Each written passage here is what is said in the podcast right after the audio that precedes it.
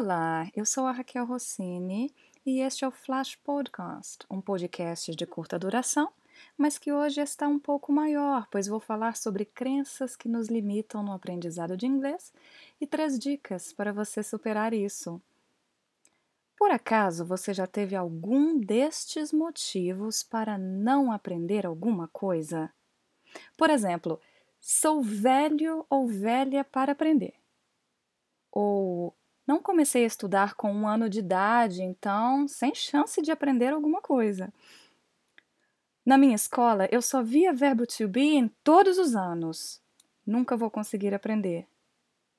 Essa é ótima. Não sei nem o português, quanto mais o inglês. Ah, isso é para gente inteligente. Ou então, isso é coisa de rico. E tem essa clássica: não tenho tempo mas a melhor de todas é detesto inglês.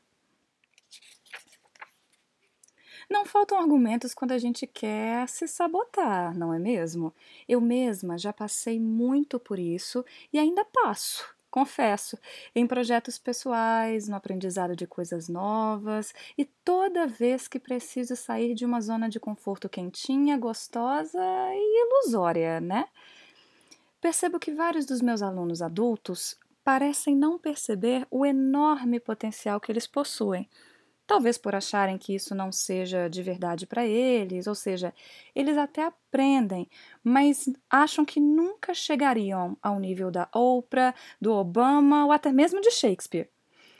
O único detalhe é que nunca qualquer um de nós poderá ser como eles, né? É meio óbvio, mas é necessário lembrarmos disso. Porque só porque você não pode ser o Obama e a Oprah, isso não quer dizer que você não possa ser você, do jeito que é, com as crenças que tem e o seu próprio jeito de falar. Ah, Raquel, mas você é profissional da área, é diferente. Bem, eu mesma já ouvi muito e ainda ouço coisas que me limitam e me limitaram muito, sim, como por exemplo, ah, você força sotaque em inglês. Eu ouvi isso de um colega. Ou, ah, você fala de um modo artificial em português. Ou você tem a voz alta. Ou de uma outra colega, fale de um jeito normal, não com voz de aeroporto. Agora, por mais que essas questões e outros desafios tenham sim me incomodado ou bloqueado a melhor forma de expressar meu potencial ou até mesmo exercer o meu trabalho, se de algum modo eu não tentasse, eu não estaria evoluindo no meu próprio processo e constante aprendizado da língua e da cultura inglesas. Eu também não teria conhecido todos os meus alunos, com os quais aprendo diariamente, eu não teria conhecido e aprendido a admirar outros países e culturas, e eu também não teria me encantado com músicas e filmes com áudio original. Então, os resultados que um estudo apresenta são sim muito importantes, mas acima de tudo está o processo, o caminho que você percorre para chegar lá. Mesmo que você não fale inglês da forma que os outros esperam que você fale, ou até mesmo de acordo com os padrões de excelência que você possui, lembre-se de que o que muda tudo é o que você faz e vivencia para chegar lá, e não uma meta que ainda nem aconteceu.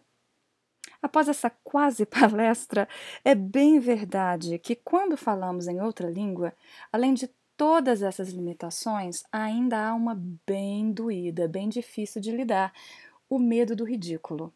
Sim, eu me sentia bem ridícula como aluna, tentando dizer will em vez de will, it ao invés de it, ou até mesmo em questão de escolha de sotaque, ao optar por dizer water ao invés de water. Então, eu tenho três dicas pouco convencionais, eu diria, para ajudar você a se soltar um pouco mais para falar inglês ou outra língua. Dica número 1: um, cante músicas no idioma que você escolher.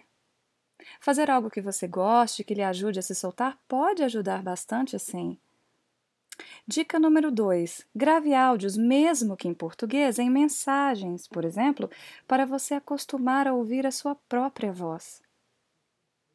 Dica número 3: caso seja maior de 18 anos, participe de grupos de troca de aprendizado na rede social de sua preferência. No Clubhouse, por exemplo, tem como você participar de uma sala como ouvinte apenas para criar coragem e ver que não existe sotaque perfeito.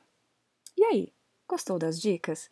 Espero que você descubra as suas próprias estratégias para perceber que você pode, deve e merece aprender sempre.